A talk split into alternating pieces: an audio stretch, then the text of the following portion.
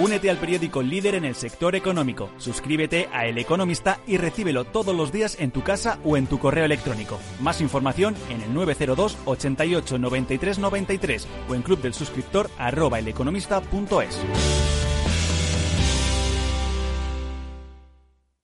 ¿Inviertes en acciones o ETFs habitualmente? Entonces esto te interesa. Invierte en acciones de bolsa española o extranjera sin comisiones, hasta 100.000 euros al mes. Entra ahora en xtb.es y abre tu cuenta 100% online en 15 minutos. Riesgo 6 de 6. Este número es indicativo del riesgo del producto, siendo uno indicativo del menor riesgo y 6 del mayor riesgo. Si estás pensando en comprar una casa, entra en cuchabank.es y accede a nuestra oferta hipotecaria. Cuchabank, el banco de tu nueva casa. Capital Radio. Siente la economía.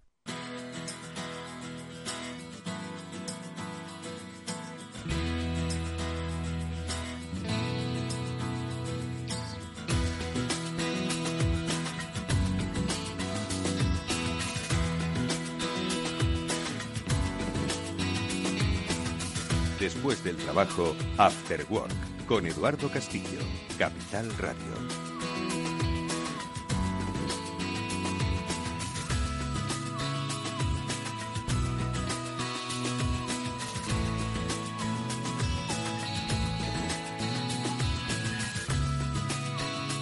¿Sabéis que si pagáis un rescate es posible que os puedan multar?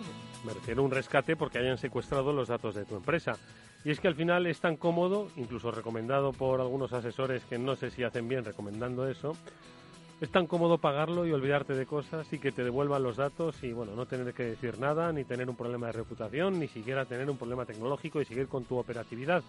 Bueno, pues esta es una de las cuestiones que estoy seguro de que muchas compañías Igual nos está escuchando alguna que lo ha hecho, pero obviamente no lo ha contado. Porque tener un ataque de ciberseguridad es algo que cada vez es más frecuente. Y ese ataque puede devenir en el secuestro de tu información, la base de datos y, por supuesto, la solicitud de un rescate. Bueno, pues de esto es de lo que hoy vamos a hablar, entre otras muchas cosas, porque, ojo, que el Departamento del Tesoro en Estados Unidos, y si eso lo dicen allí, poco va a tardar en venir aquí, que las víctimas que paguen un rescate podrían llegar a ser sancionadas. Al final, mucho ojo con lo que hacéis, mucho ojo con lo que deseáis. Bueno, lo comentaremos en nuestra sección de noticias de este programa de ciberseguridad, de este Cyber After Work, que ya comienza hoy en directo y que se va a centrar en el Empower, que es uno de los eh, eventos, una de las citas imprescindibles en la agenda de ciberseguridad de nuestro país y del resto del mundo. Ojo, porque hoy la virtualidad permite que no solo sea una referencia nacional, sino que es una referencia de carácter internacional. Empower es la mm, cita anual que tienen los especialistas de McAfee, donde van a contar en qué están trabajando, en qué han trabajado y en dónde van a trabajar. Y de ello lo hablaremos eh, amplio, eh, de manera amplia y profunda con el country manager de McAfee aquí en España, Ángel Ortiz. Y por supuesto lo haremos, como siempre, asesorados por dos de los mejores especialistas que hay ahora mismo en la materia y que tenemos la fortuna de que son pues el programa, parte de este programa, de este After Work. Ellos son Pablo Sanemeterio. Pablo, ¿qué tal? Muy buenas tardes. Buenas tardes, Eduardo. Y Mónica Valle. Mónica, buenas tardes. Muy buenas tardes a todos. Un placer estar aquí. Es que me ha, me ha, me ha, perturbado esa, esa, mano de Néstor Betancourt, que soy quien está gestionando técnicamente este programa, y que Mónica, Pablo, eh, hoy nos disponemos a hablar, pues eso de muchas cosas, pero me encanta esta noticia. Ahora cuando empecemos a, en nuestro repaso habitual, eh, bueno, no quiero que me adelantéis nada, pero ojo, que este es un debate que hemos tenido ya en numerosas ocasiones, ¿no? Que a la gente al final dice, oye, mira, pago el rescate y me quito de historias, ¿verdad? Sí, eso es una de las situaciones. A ver, no es que te dejes de historias, es que muchas veces no te queda más remedio. El problema es cuando no tienes ningún tipo de backup ni copia de seguridad y lo que estás perdiendo son datos de años y años o datos fiscales de una, de una empresa de, más de cuatro o cinco años, que es lo que tienes que tener guardado por ley. Entonces, el problema es que cuando no tienes eso preparado, tu única alternativa es pagar. Incluso hay muchas empresas que acaban negociando con los cibercriminales, bueno, empresas, los expertos en, ciberseguridad eh, que se han convertido también en especialistas en negociar con estos cibercriminales que son profesionales de este tipo de delitos y que saben perfectamente hasta dónde pueden llegar, hasta dónde pueden tirar y acaban consiguiendo esa, ese dinerito a cambio de pero delito. eso que decís, pero decía Pablo, dice, es que igual no te queda más remedio que pagar. O es el cierre de tu empresa, o pagas o es el cierre de tu empresa, ¿no? Claro, eso y, el, y puestos de trabajo a la calle. Estamos en una época bastante complicada y es dejar de dar servicio a tus clientes, empresas que, y personas que se van al paro. Son cosas que, eh, frente a pagar un rescate, que evidentemente no es algo recomendable ni que aconsejemos desde aquí, pero es que muchas veces no hay otra Mm. alternativa. Sí, hay empresas que directamente no se lo pueden permitir, como bien dice Pablo. Entonces, bueno, esta noticia que vamos a comentar es muy interesante porque quién sabe si puede llegar también a Europa.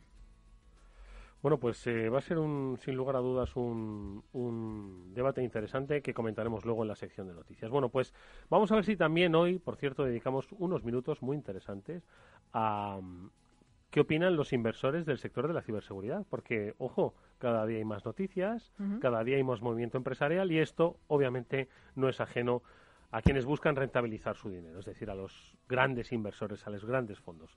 Con la ayuda de Javier López Bernardo, que ya sabéis que es nuestro asesor particular en materia de finanzas, de historia y finanzas, pues vamos a preguntar si en los mercados se está moviendo el tema de la ciberseguridad, si resulta de interés para los analistas, si es moda pasajera o si es una apuesta de largo plazo.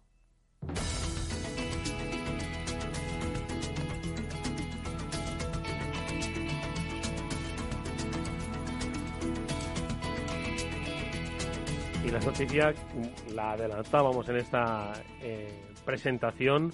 El Departamento del Tesoro de Estados Unidos eh, avisa las víctimas de ransomware que paguen un rescate podrían ser sancionadas.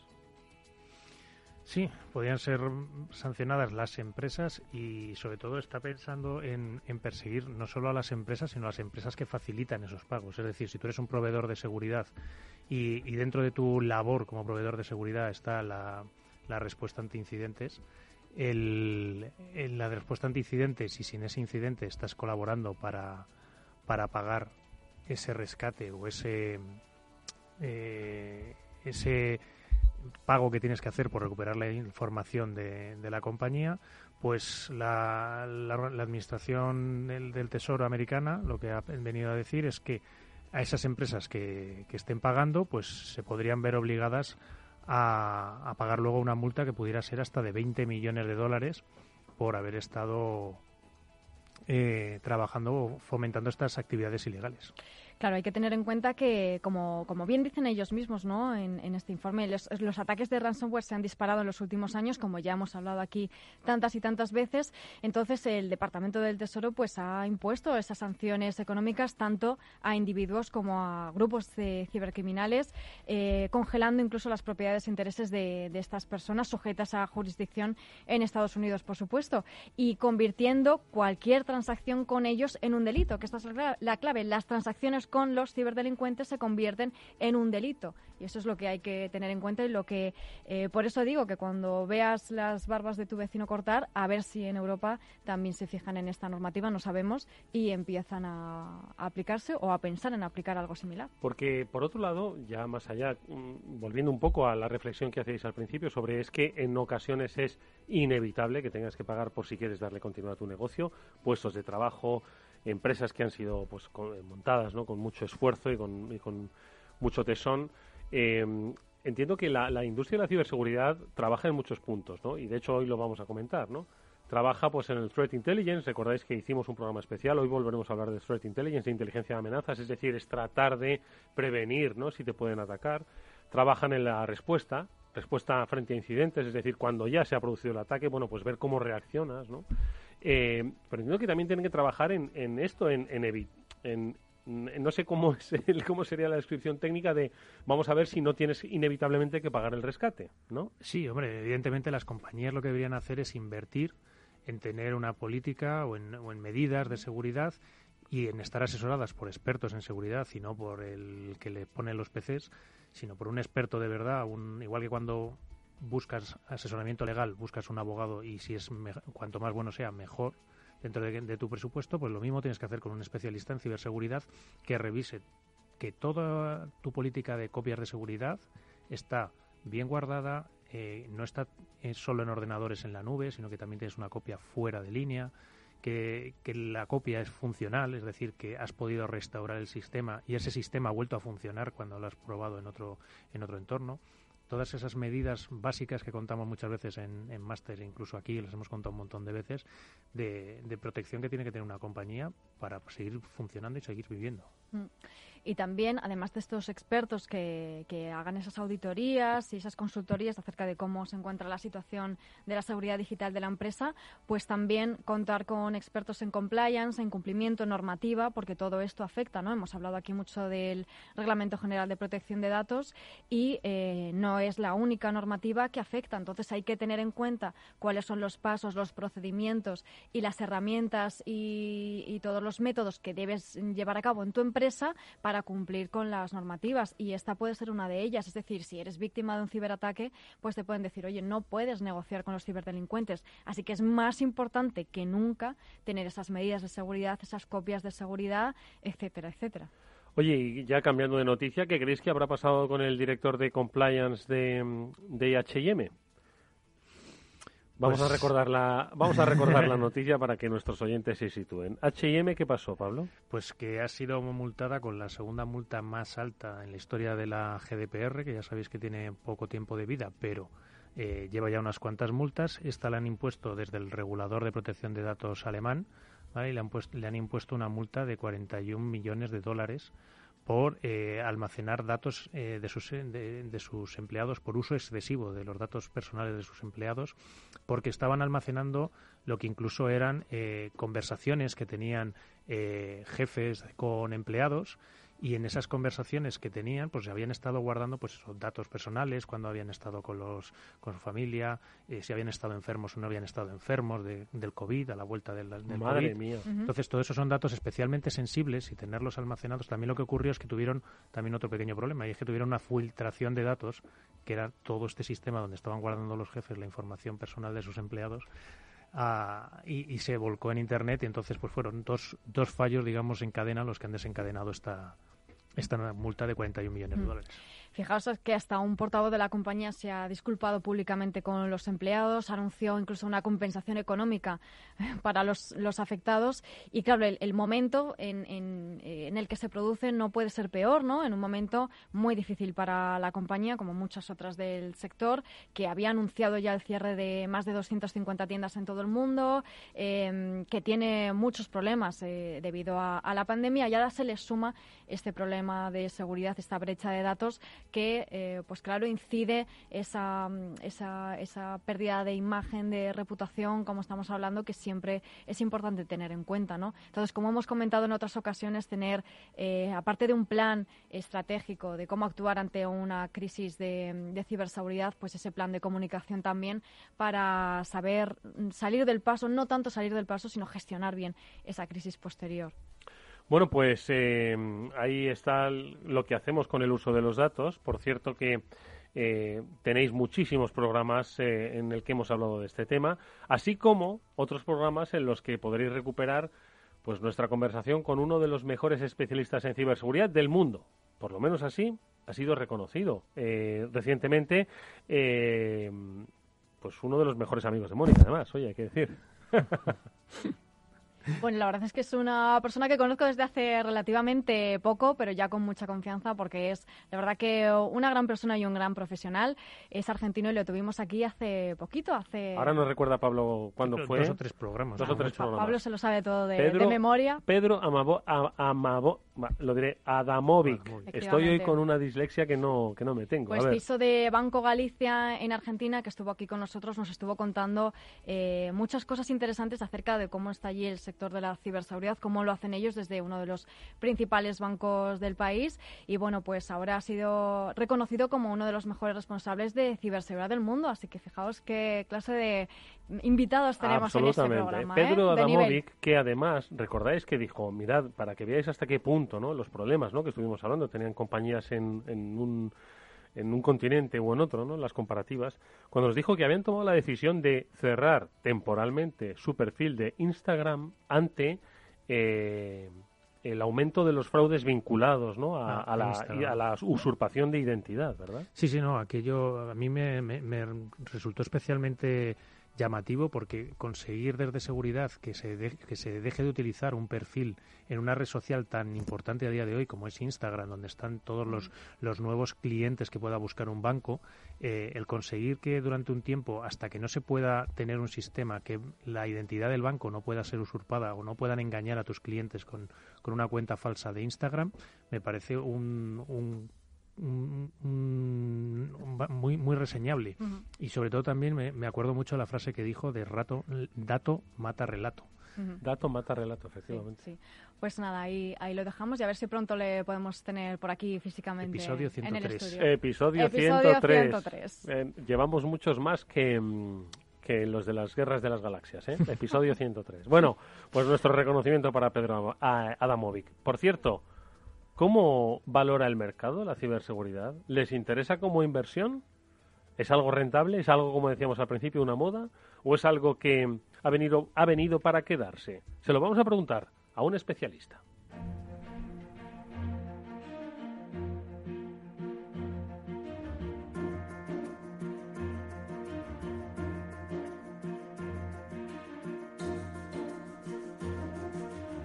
Bueno, pues muchos de vosotros le conocéis porque habitualmente nos eh, habla de cómo debemos leer a los mercados, principalmente a los mercados eh, norteamericanos, que son pues aquellos, en definitiva, que mueven las eh, realidades o irrealidades del mundo.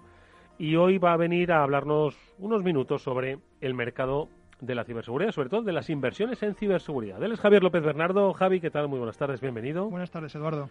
Javier sabe del mercado, de mercados de materias primas, de mercados agrícolas, sabe de mercados financieros, sabe de todo tipo de productos.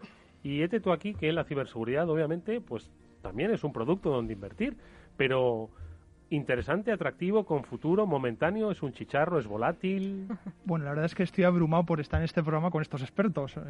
creo que me ha sobrevendido, Eduardo.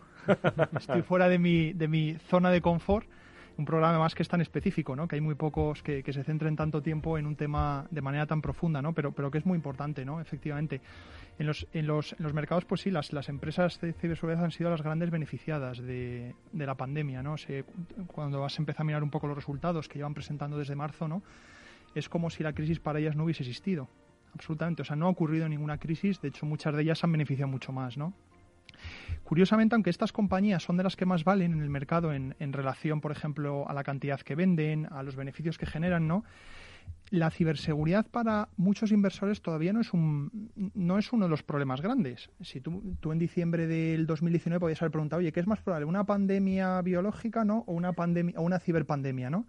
Y podrías haber dicho que las dos probabilidades eran eran de lo mismo, ¿no? Porque también hay como como pues aquí está Mónica y Pablo todos los lunes contando, ¿no? Pues las, las, las, las necesidades de ciberseguridad en el mundo están creciendo, ¿no? Pero las empresas con malas prácticas de ciberseguridad eh, generalmente no están penalizadas por el mercado. Cuando tú ves los grandes eh, las grandes brechas de ciberseguridad que ha habido, pues, recuerdo Facebook y en, algunos bancos y British Airways hemos comentado, Marriott, H&M que acabamos aquí de hablar de un multón.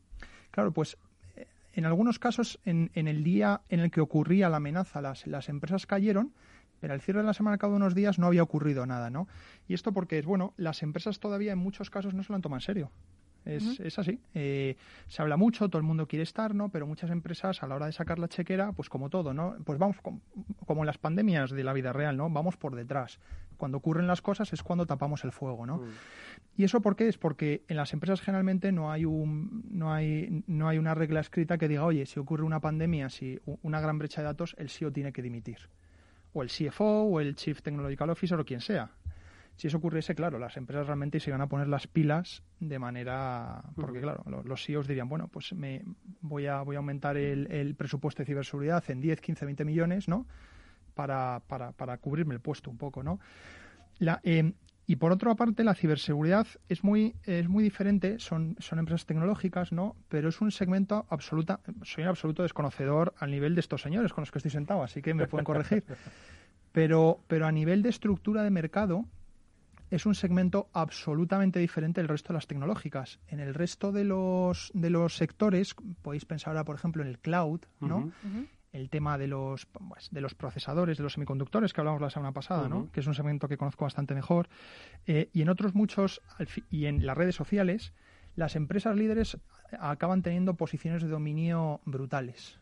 De acuerdo, si pensáis pues en casi todos estos sectores, muchos de ellos funcionan como oligopolios. Pues eh, Intel tiene un monopolio casi en el sector de los chips, Nvidia en las tarjetas gráficas de, alto nivel, etcétera, Microsoft, etcétera, etcétera, ¿no? Eh, Amazon, Google y tres más en el cloud. En la ciberseguridad no es así. La ciberseguridad es un sector ultra fragmentado. ¿no? Que también me gustaría pues conocer la, eh, vuestra opinión ¿no? en, en, esto, en el que la mayor empresa de hace mucho tiempo, que era Cisco, que era la que lleva viva pues ya más de 20 años, ¿no? Es una empresa que, que a nivel de cuota de mercado no, no representa más de un 10% del total. Y el resto está compuesto de un montón de empresas que pueden sobrevivir y lo pueden hacer muy bien, de hecho. No es que solo puedan sobrevivir, es que le comen la tostada a los grandes todos los días, cosa que no pasa en el resto de... Tú, si quieres montar una empresa de, de, microprocesadores o de memoria, pues no le vas a ganar a Intel y a Samsung en la vida. Lo tienes muy difícil, ¿no? Pero en ciberseguridad sí, eh, salen estas startups y este sueño de tener una gran empresa y poder competir con un Cisco, con, con un Checkpoint o, con un Palo Alto, ¿no? Pues, pues puede ocurrir, ¿no? Y, la última cosa que me gustaría puntualizar un poco de, del sector desde el punto de vista de los mercados financieros es un sector que está curiosamente muy basado en Israel. Eh, muchas de las empresas Checkpoint, que es quizás la empresa líder mundial eh, pues en tema de los firewalls, ¿no? Y, y en algunas aplicaciones más, eh, Checkpoint es una empresa israelita, ¿no? Y es curioso cómo Israel es, es un poco parecido a Taiwán y a Corea, ¿no? Eh, Taiwán en el sentido de lo que hablábamos, de la fabricación de chips. Semiconductores. Los semiconductores y Corea en la fabricación de, de toda la memoria RAM, ¿no? Eh, como estos países pequeños al final acaban consiguiendo estos nichos de mercado, ¿no? Eh, países que en principio no tienen ninguna razón, ¿no? Por la que están mm. igual de bien preparados. Pero pues lo, de Israel lo hemos comentado en más de una ocasión, sí. sí. es uno de los centros neurálgicos de la ciberseguridad, desde donde salen muchas de las startups que, como bien dices, se convierten en, grandes empresas y grandes referentes. Compran también mucho más. O sea, los dos núcleos principales, yo creo, de, empresas eh, líderes están evidentemente en Israel, como bien decías, y en Estados Unidos. En los dos sitios son principalmente donde, donde existen. Eh, estoy de acuerdo además con lo que dice de que es un mercado tremendamente fragmentado en el que no hay unas posiciones de, dominio de un dos tres grandes players como puede haber en el en el cloud que puedas tener Amazon que puedas tener Google o que puedas tener Microsoft y, y en el cual pues eh, pequeñas empresas pequeñas startups consiguen muchas veces crecer, levantar rondas. Yo creo que en, en Israel también lo que ocurre mucho es el, la Startup Nation. Entonces, como, como esa es la... Hay sensibilidad, ¿no? Hay un poco la cuna y también eh, por su idiosincrasia como país. Ten en cuenta que Israel está encuadrado y vive bajo bajo la amenaza, una amenaza constante. Entonces, eh, desde hace mucho tiempo se da, se da cuenta la, eh, la sociedad que hay, aparte de los ámbitos de guerra que siempre hemos descrito, de tierra, mar, aire y espacio, pues el ciberespacio, y allí hay una inversión y muchas de las startups, además que ves en Israel, están fundadas o tienen eh, dentro de sus equipos técnicos a gente del, del Mossad o antiguos eh, militares de, Israel, con lo cual, bueno, pues yo creo que se unen varias, varios puntos y también hay una colaboración bastante, bastante fuerte con la universidad. Pero para un inversor es atractivo, eh, puede acceder a una de las rondas de financiación y esperar a que alguien no grande venga y le compre requieres de un conocimiento muy específico, Eduardo, y la verdad es que se me escapa un poco porque no, no es una cosa en la que opere yo de manera habitual, no, no, no he estado en Israel para ver cómo funciona. Yo opero en mercados líquidos, ¿no? Y en los mercados líquidos, entre comillas, pues todo el pescado ya está vendido, ¿no? O sea, ya van empresas muy grandes, que son las empresas muy grandes, pero que para lo que son empresas tecnológicas son empresas relativamente pequeñas. Eh, un, por ejemplo, uno de los de las más queridas de Wall Street hoy en día es una empresa que se llama Palo Alto, es una empresa. Palo Alto Networks. Sí, la conocemos. Aquí... Sí, sí. Jesús Díaz es un buen Jesús amigo. Díaz es un buen amigo. Bueno, pues Palo Alto, aparte de, de ser una de ser de ser una empresa si nos estás escuchando, Jesús, un saludo. Un saludo. La empresa es americana, pero tiene raíces israelíes, porque la mayoría de los empleados de Palo Alto eran, eran antiguos eh, empleados de Checkpoint, que era, que era la empresa pues que en la década de los 90 son los que inventaron los, los firewalls. Y, sí, Palo Alto siempre ha sido muy vocal, ¿no? En el sentido de decir pues que la empresa tenía que, que la industria tenía que consolidarse y que ellos estarían encantados de, de realizar esa consolidación, ¿no? Y hacer pues que todo quedase en manos de tres o cuatro jugadores. Claro, eso es más, eso es más fácil decirlo que hacerlo, ¿no? Porque, porque las, las valoraciones a las que cotizan estas empresas son una locura. ¿Sí? Sí, son, son, son carísimas. O sea, si, eh, ¿Cuántas veces multiplican EBITDA o ingresos? Por curiosidad. Pues en ingresos pues puedes básicamente comprarte una de estas empresas 40 o 50 veces en muchos casos. Eh, empresas como CrowdStrike, que son incluso más pequeñas, ¿no? También han pasado por este programa. sí, me imagino que aquí han estado todos, Eduardo. CrowdStrike también salió hace poco en bolsa, ¿no? Hizo una IPO hace ¿Cuál, perdón? CrowdStrike, digo, salió hace recientemente en bolsa que hizo una IPO y, sí, no, no, es de las empresas que más está pegando los últimos los últimos años, quizás más, más conocidas. ¿Por, qué crees que el sector está tan fragmentado en comparación con otros? Al, final yo entiendo que es una carrera de armas, ¿no? En el que en el que siempre surgen pequeñas aplicaciones y no hay realmente un hmm. Sí, sí, quizás por, por, el, por el avance de los propios ataques y de los propios eh, delitos digitales, ¿no? Entonces surgen nuevos métodos y nuevas empresas que, eh, que suplen esas, esas necesidades. Pero yo creo que también porque es bastante más reciente, ¿no? Los otros casos que nos decías, eh, quizás mm, antes pues estaban esas dos empresas, teníamos a lo mejor a IBM y a Apple compitiendo, ¿no? A Microsoft y entonces ahora digamos que han surgido muchas más empresas para cubrir todas esas necesidades que son muy diferentes. Pero yo creo, eh, Pablo, corríjame si me equivoco, que también hay mucha colaboración entre las empresas. Digamos que cada una eh, cubre su mm, mm, pequeño ámbito, y digo pequeño, que dentro de ese pequeño es muy amplio, porque el ámbito de la ciberseguridad es que cubrirlo todo yo creo que es prácticamente imposible. No puedes saber de todo. Es casi mejor especializarte en tu ámbito, ser muy bueno en ello y colaborar, eh, colaborar con partnerships y colaboraciones con el resto. Es que en el mundo de la seguridad se da un, un elemento muy peculiar que no sé si se da en otros mercados. ¿vale? En, por ejemplo, tu cloud, si lo ves, eh, montar una empresa de cloud, dependiendo de las barreras de entrada y similares, pero es básicamente estar alquilando hardware a, a unos precios que puedas establecer y lo que te lo que te diferencia ahí puede ser el coste de la luz, el coste del ancho de banda que tengas y las máquinas que pongas. En, en ciberseguridad lo que ocurre es que hay muchas disciplinas. Tienes la disciplina del, de la consultoría que hablábamos, por ejemplo, para prevenir ahora un ataque de ransomware y que no te ocurra lo que decimos del, de los Estados Unidos, tienes que tener un consultor experto que te revise cómo tienes las copias de seguridad. Pero es que también tienes que revisarte los perímetros que tienes expuestos, a ver si son vulnerables o no son vulnerables. Tienes que actualizar. Tienes también temas de identidad. Tienes temas de, de puesto de trabajo tienes temas de malware, es decir, además los tienes, digamos que además tienes unos eh, adversarios, unos contrincantes que son muy imaginativos, que en cuanto encuentran una técnica nueva para infectar máquinas, la, la empiezan a utilizar. Y entonces tienes que tener especialistas de que conozcan esa técnica y luego que vean cómo pueden prevenirla o cómo pueden evitarla. Mónica, Mónica. No, tienes, como bien estaba diciendo Pablo, tienes ataque, tienes defensa. Dentro del ataque tienes eh, muchos tipos diferentes. Eh, luego tienes que mm, eh, averiguar qué es lo que ha ocurrido. tienes el tema de forénsica, tienes pentesting. O sea, es que podríamos estar un programa entero hablando de distintas disciplinas y ámbitos dentro de la ciberseguridad.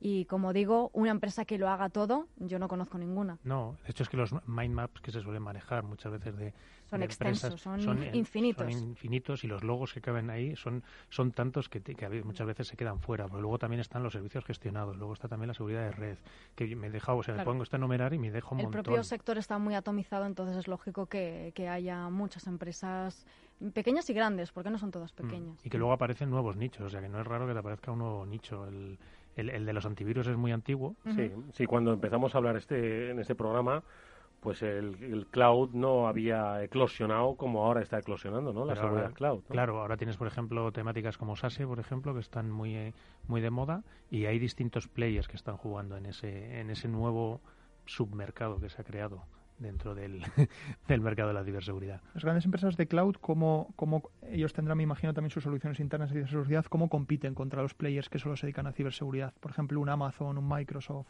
En general es que yo creo que no compiten porque tienen un modelo de responsabilidad delegada en el cual pues ellos básicamente lo que están haciendo es infraestructura como servicio. Yo te estoy dando una máquina con un sistema operativo y tú ahí montas lo que quieras.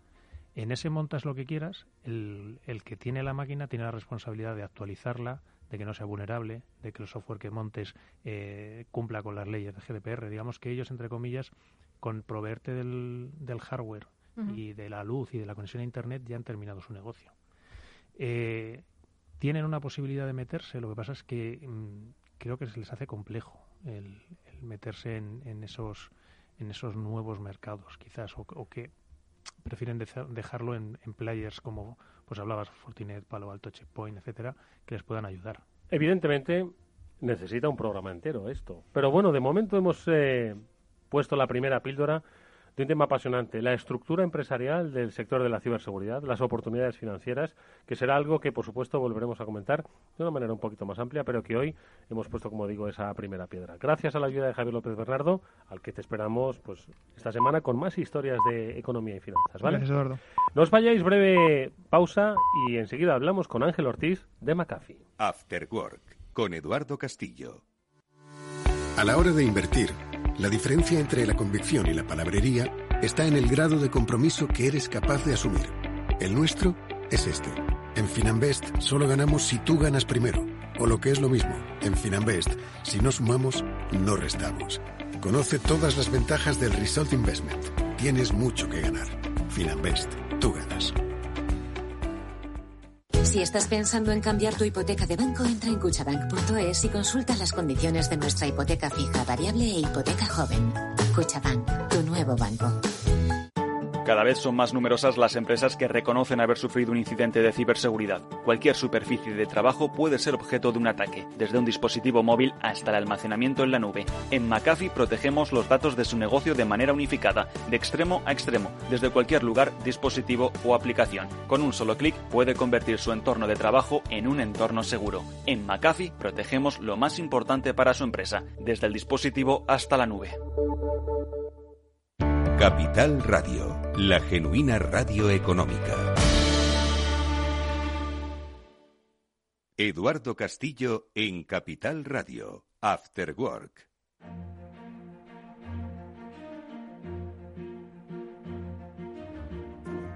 Bueno, pues precisamente el valor de esas empresas, el valor de mercado de esas empresas eh, radica en eh, la innovación, en el desarrollo, en la investigación. Y eso es algo que compañías como McAfee llevan haciendo desde hace muchos años, porque para muchos era la compañía del antivirus, hoy es la compañía que te protege incluso en la nube.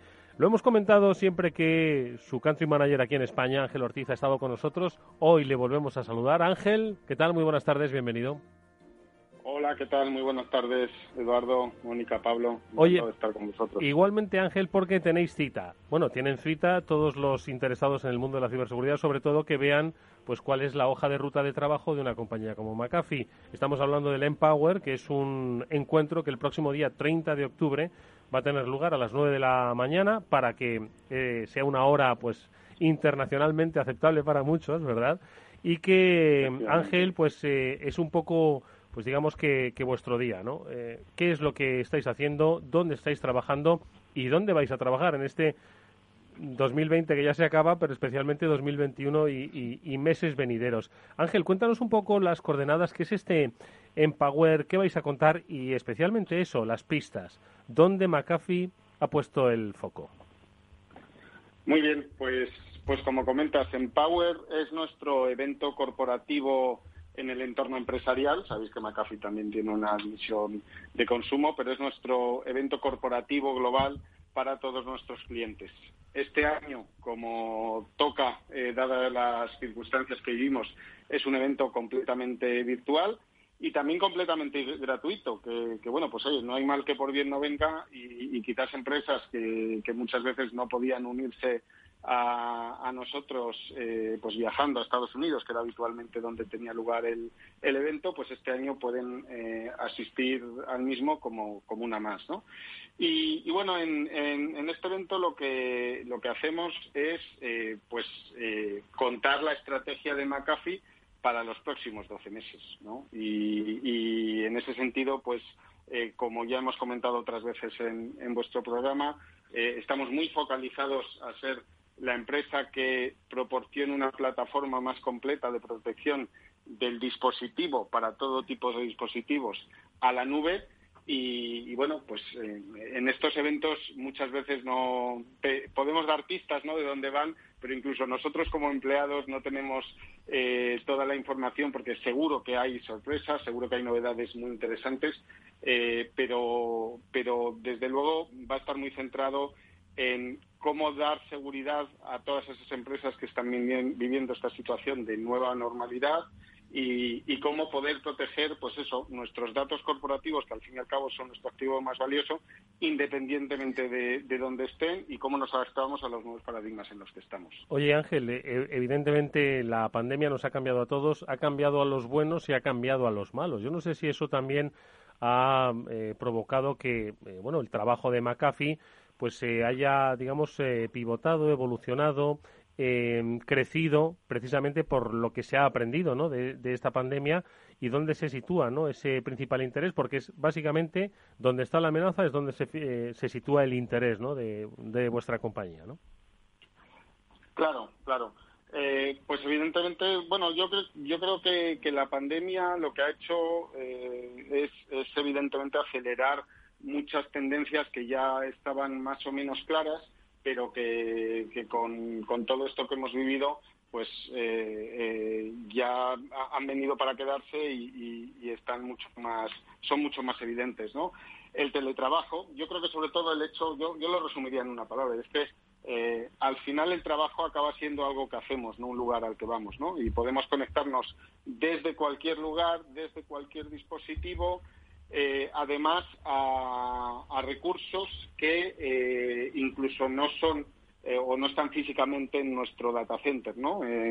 toda la adopción de la nube y de las tecnologías cloud con la agilidad que proporcionan, con la flexibilidad para el negocio, con la elasticidad de, recursos si en un momento dado necesito dimensionar más recursos, pues todo esto forzados por, por la pandemia, pero ha habido una adopción mucho mayor por parte de las empresas y, claro, mm, nosotros tenemos que estar ahí porque evidentemente los malos van a ir a donde están los datos de, nuestros clientes ¿no? y, a donde, y, a donde trabajan nuestros clientes. Hola Ángel, gracias por estar con, nosotros en otro programa. Y quería preguntarte un poco, ¿cuáles van a ser esas, esas herramientas quizás que se van a presentar, las, las que más crees que van a atraer la atención de, de los que se puedan conectar al evento? Pues mira, eh, yo creo que hay un, paso muy interesante que, damos y que tiene mucho eh, que ver con, esto que comentaba Eduardo al principio, de estar en la vanguardia, de invertir en I+.D. y de, y de estar siempre eh, al tanto de, las amenazas y, de ser en definitiva líderes en ciberinteligencia. Lo he comentado muchas veces que he estado en vuestro programa eh, creo que McAfee tiene, modestamente lo digo, la mejor ciberinteligencia del mundo, pues por todo el tiempo que llevamos, por la gran base instalada que, tenemos y por eh, eh, lo abiertos que también siempre hemos sido a la hora de, compartir esta, esta información sobre amenazas. Entonces, la idea que vamos a llevar a cabo es llevar esa ciberinteligencia a todas nuestras soluciones que, que ofrecemos a nuestros clientes. Y, y con ello conseguir que pues conseguir eh, tener una protección frente a las amenazas que no sea reactiva, que no esperemos a que nos ataquen y entonces nos protejamos y, nos defendamos del ataque de los malos, sino que sea proactiva.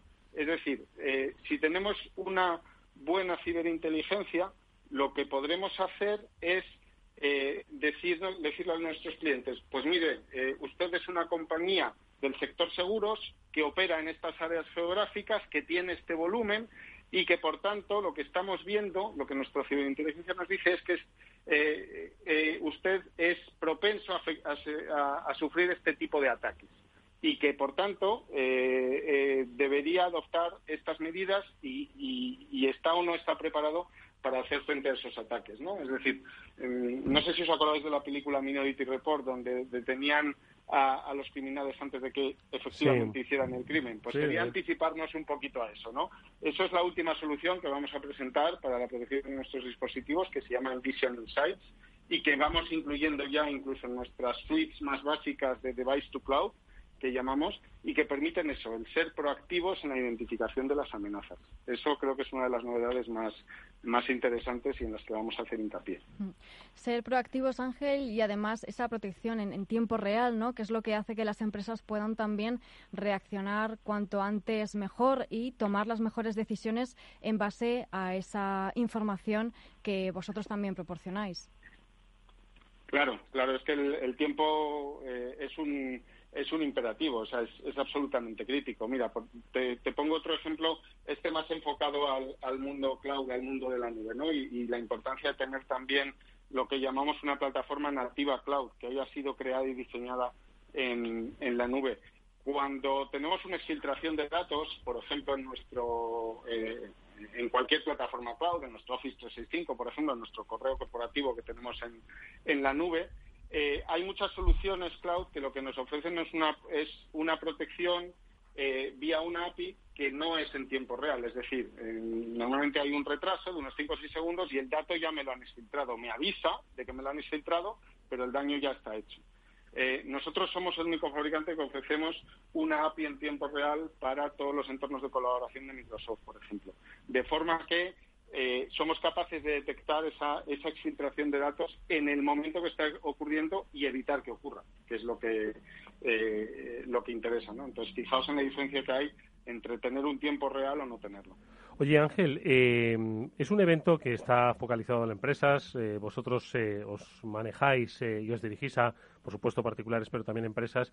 Cuando hemos estado hablando de threat intelligence, de amenaza de inteligencias, ¿no? de adelantarse a las posibles amenazas, siempre insistimos mucho ¿no? en que eh, esto es algo que deben también eh, tener en cuenta las, las pymes, que esto es algo para todo tipo de empresas, ¿no? Que al final nosotros en las noticias, siempre que comentamos cada semana, pues damos las, las que son más conocidas, ¿no? Por el gran público, pero que eh, se producen cientos de casos cada día, cada semana en nuestro país y en otros, donde son las pymes las protagonistas, ¿no? Por lo tanto, yo creo que especial atención a todas las empresas que tienen algo de valor que proteger, ojo, no, no solo ya una marca reputacional, ¿no? Eh, por supuesto que sí, incluso, fíjate Eduardo, si, me apuras, hasta te diría que, oye, mm, al fin y al cabo las grandes empresas, pues oye, mm, acaban teniendo más recursos con los que contar y, más medios, más personal eh, dedicado expresamente a, ciberseguridad. Pero muchas veces las pequeñas y medianas empresas pues no pueden conseguir ese, ese personal, no tienen tantos medios y precisamente lo que intentamos desde McAfee es facilitarles esa labor, ¿no? El, darles un servicio de, seguridad desde la nube eh, para que eh, sean capaces de anticiparse a esas amenazas y facilitar, digamos, la labor del, analista de seguridad eh, que le dé el servicio al cliente. porque Ángel, una empresa, ¿cómo puede eh, verse amenazada? Es decir, ¿cómo, qué, ¿qué tipo de amenaza es la que se puede adelantar para una compañía? Uf, pues eh, es que te diría que por hoy hay Cada empresa puede sufrir una amenaza, ¿no? Claro, su particular amenaza. Cada empresa puede, puede sufrir amenazas de lo más variado. Y además es que Curiosamente, la pandemia, eh, al, acelerar la adopción de las tecnologías de la nube y el teletrabajo, lo que hace es que puedan aparecer ataques pues, pues casi de lo más eh, sofisticado e inesperado. os pongo también un, un ejemplo que, me comentaba uno de nuestros técnicos y que, y que, y que me llamó mucho la atención, ¿no? Y es, eh, y, es que me decía, dice, mira, hemos sacado una nueva funcionalidad que se llama la protección frente a Connected Apps. Digo, bueno, ¿y qué es esto? Dice, pues mira, eh, que es que todo el mundo conoce lo que hemos llamado el Shadow IT, ¿no? las aplicaciones en la nube que utilizan y que, y que como esto de la nube es tan fácil de contratar, pues contratan otros departamentos diferentes del departamento de tecnología y empiezan a usarlo y muchas veces son desconocidas para la propia organización, ¿no? Y, bueno, según los últimos estudios, nada menos que el 10% de nuestros datos confidenciales que residen en la nube pueden residir en este tipo de, de shadow IT, de aplicaciones completamente desconocidas para nuestra organización. Y me decía, bueno, pero es que además hay un shadow IT dentro del shadow IT. Y, me explica, decía, mira, normalmente eh, eh, eh, este tipo de aplicaciones se descubren pues porque cuando hay un tráfico de salida de, mi red, de mi organización hacia afuera, pues voy viendo a dónde me voy conectando y así lo descubro. Pero es que incluso hay, hay amenazas que, son susceptibles de recibirse sin que el tráfico pase de ninguna manera por mi, mi red corporativa. Y me decía, mira, un usuario que se compre un altavoz de, eh, inteligente, ¿no? De estos de, Alexa y eh, se, se lo configura para que desde Office 365 se baje su calendario eh, o determinada información de utilidad que le pueda ser de interés, pues Si ese altavoz es hackeable y tiene pues las citas de, no sé, un alto cargo de mi empresa o cualquier información confidencial de mi empresa, ese tráfico ha pasado de mi, de mi tenant de Office 365, ¿no? De, de, mi cachito de Office 365 a mi, eh, a, mi altavoz de Alexa, sin pasar por mis redes corporativas. Pues joder, es que fíjate, y esa es la importancia de tener soluciones nativas en la nube, ¿no? Es un ejemplo muy claro de que no basta con adaptar soluciones que hayamos tenido tradicionalmente en nuestro entorno, sino que, que hay que tener en cuenta que muchas veces eh, puede haber vulnerabilidades eh, pues que, que, estén provocadas por usuarios que ni siquiera hayan eh, eh, pase ese tráfico por mi infraestructura corporativa. ¿no? Y Ángel, como ves, pues los, los ataques pueden ser múltiples y muy variados. Sí, sí, eh, infinitos, ¿no? Por las combinaciones. Claro.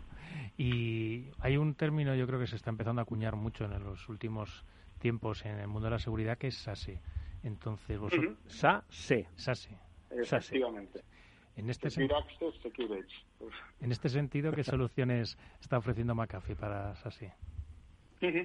Bueno, pues McAfee tiene una plataforma integrada de seguridad para SASE. Al final el concepto de SASE yo no soy muy muy amigo. Además creo que, muchas veces en el mundo de la ciberseguridad pecamos de inventar acrónimos, ¿no? Que, solo entendemos nosotros y que muchas y nos gusta la didáctica, efectivamente, Efectivamente, efectivamente. Entonces, al final SASE lo que viene a decir es que, oye, eh, la seguridad y la conectividad a mis aplicaciones eh, tienen que venir dadas desde eh, la nube como un servicio, ¿no? Y que tiene que ser la nube la que me proporcione esa seguridad y esa conectividad. Bueno, pues en McAfee, como empresa focalizada en la seguridad, tenemos una solución, una plataforma de seguridad para entornos eh, SASE, que, bueno, la verdad es que hay definiciones de Gartner al respecto de todas las tecnologías que se deben incluir y son muy variadas, desde el verificar si eres quien dices ser y quien te estás conectando y, controlar ese acceso a las aplicaciones, eh, hasta la protección del dato, que es muy importante que sea extremo a extremo. Nosotros tenemos la protección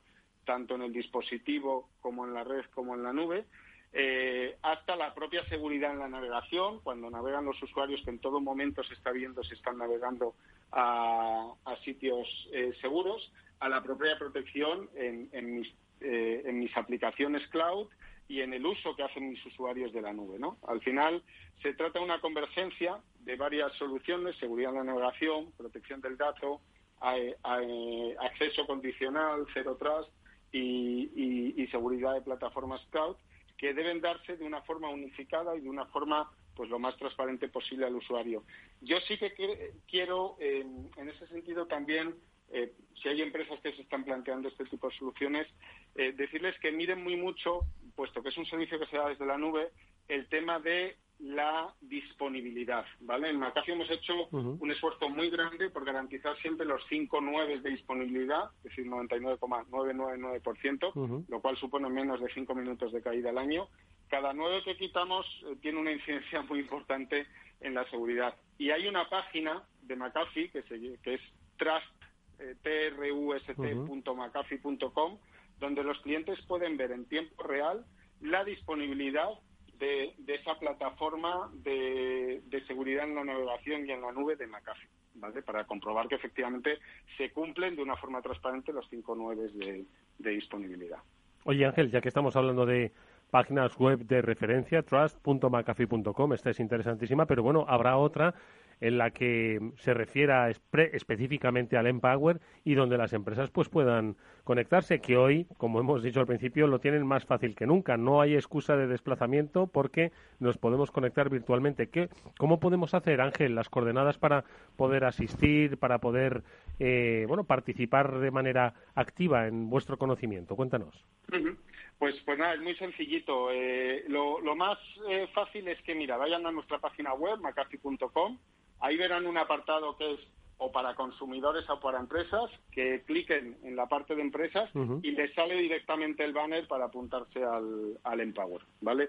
Eh, os pasaré luego el link directo, pero bueno, al final el link sabéis que, que acaba siendo un, chorizo de varias letras. La forma más sencilla, como os digo, es ir a la página web, eh, pinchar en empresas y ahí verán claramente el, el banner de Empower 2020 para apuntarse a nuestro a nuestro evento. Vale, bueno, pues aquí está, la, eh, lo, vamos a recordar, eh, Empower 2020. Eh, aquí veo 29 de octubre al 5 de noviembre y 12 de, no- o sea, y 12 de noviembre. ¿Por qué tres fechas, Ángel? Pues porque pensamos, eh, a ver, realmente eh, las fechas para Europa son al día siguiente, porque volvemos, lo, lo retransmitimos, el evento es en horario americano y, y lo retransmitimos al día siguiente en, en horas que sean aceptables para nuestros Mm. clientes en, en la En región Europa, europea. sí. ¿no? Entonces, para Europa sería 30, 6 y 13. Pero básicamente, ¿qué es lo que hemos eh, querido? También en- entendemos que los clientes eh, pueden estar un poco saturados de estos eventos online ¿no? y, y- y de tanta cantidad de, eventos. Eh, normalmente el evento físico duraba también tres días y eran tres días seguidos donde el cliente pues iba a la localidad, normalmente Estados Unidos donde se celebraba y, y ahí tenía todas las, las novedades. Eh, este año hemos querido pues que al ser virtual los tres días eh, ponerlos uno semanal para hacerlo más accesible al cliente Mm. y que no tenga que reservarse tres días seguidos, ¿vale? Eh, serán las mañanas, normalmente te ocupa la, la mañana, el, el keynote de nuestro CEO, eh, Peter Leaf, es eh, el día 30 de 9 a, 11 y me- a 10 y media, Mm. cuando se, se transmite, digamos, el- la, la ceremonia de, de apertura y luego hasta las 3 hay sesiones específicas de los diferentes temas que, que, le- que les interesan. Bueno, pues ahí tenéis las claves. En macafi.com tenéis el acceso a través de empresas. Apuntaros esta fecha, 30 de octubre, el Empower, herramientas, soluciones, por dónde van a ir las amenazas, cuáles van a ser las necesidades. Porque, ojo, no tengáis miedo, esto no es una reunión de tequis, esto es una reunión de empresas que dan servicio a otras empresas en un tema que es crucial y como os hemos contado a lo largo del programa, cada vez va teniendo mayor interés eh, por parte de inversores, por parte de empresas. Por lo tanto, donde los inversores ponen su interés, yo que vosotros pondría también el de vuestras compañías. Ángel, os deseamos toda la suerte del mundo para la celebración del mismo. Hablaremos, por supuesto, sobre su desarrollo y, y nada que sea, pues que nos podamos ver, que nos dejemos de virtualidades, aunque sea por un programa. Un fuerte abrazo. Ojalá. Muy bien, muchas gracias. Encantado de estar con vosotros. Un abrazo. Bueno, pues ahí está la cita. El 30 de octubre lo recordaremos el Empower de McAfee para saber dónde una de las compañías más importantes del mundo pone su, pone su foco. Ojo, Threat Intelligence, SASE, Cloud. Cloud. Bueno, pues ahí están las claves. Las que nos ha dado, por supuesto, Pablo Sanemeterio y a Mónica Valle, que se ha tenido que ir a un evento del INCIBE. Así que mañana prestad mucha atención porque 14 en habrá, habrá Sarao en, en León, la sede de, de INCIBE. Eh, pues nada, amigos, que nos vamos, eso. Hasta mañana nosotros en el After Work y hasta el próximo lunes en el Ciber After Work, el programa de la ciberseguridad de Capital Radio. Que os cuidéis mucho. Adiós.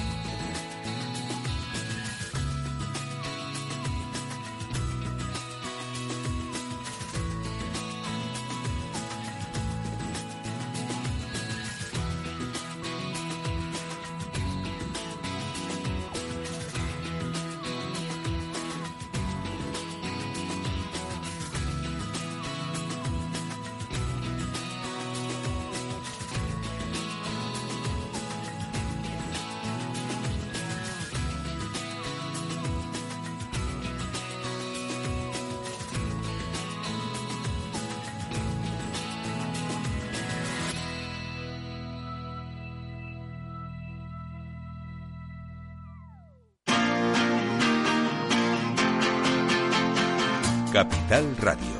Música y mercados.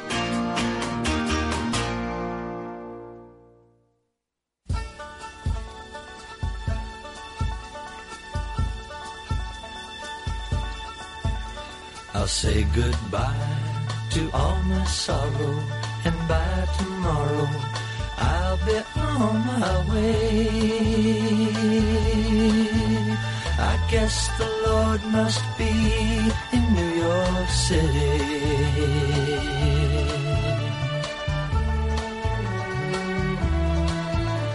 I'm so tired of getting nowhere, seeing my prayers gone unanswered. I guess the Lord must be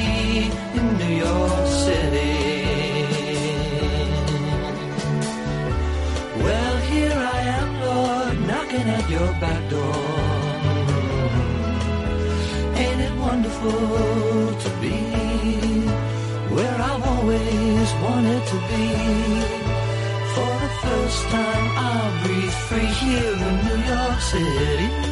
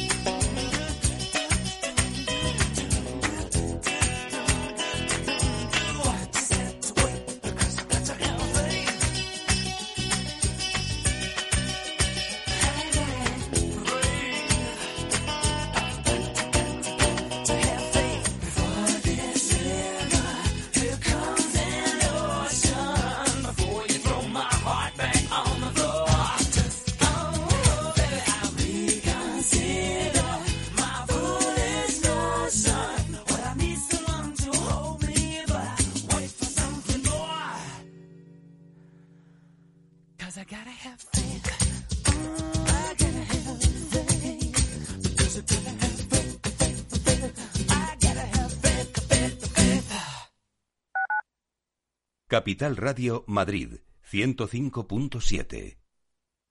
En Metro de Madrid llevamos más de 100 años observando cada mirada y ahora que solo te vemos los ojos, queremos ver que te sientes seguro.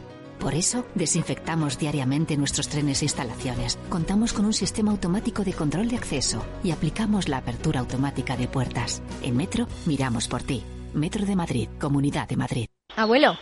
Dime, hija. ¿Te ha gustado el regalo que te he hecho? Pero si no se funciona el teléfono y me das ahora un altavoz. Es un altavoz para escuchar las noticias esas que tanto te gustan de bolsa. ¿Cuál? ¿Las de Capital Radio? Esa se llama Alexa y solo tienes que decirle Alexa, pon Capital Radio. Alexa, pon Capital Radio, maja.